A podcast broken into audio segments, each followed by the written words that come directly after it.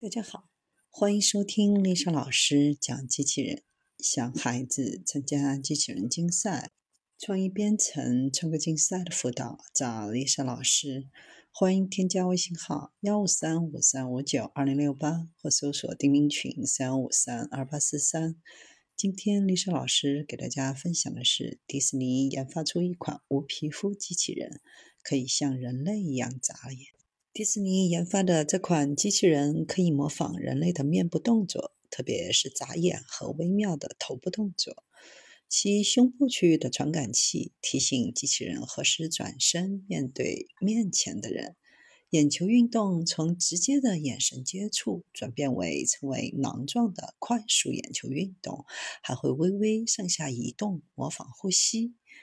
这款机器人是由迪士尼研究部门、华特迪士尼幻想工程公司的工程师和伊利诺伊大学厄巴勒香槟分校以及加州理工学院的机器人研究人员共同研发。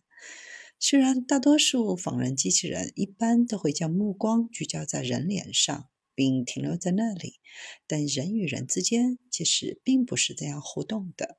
注视已经被证明是一个关键的社交信号，塑造了对互动伙伴的看法。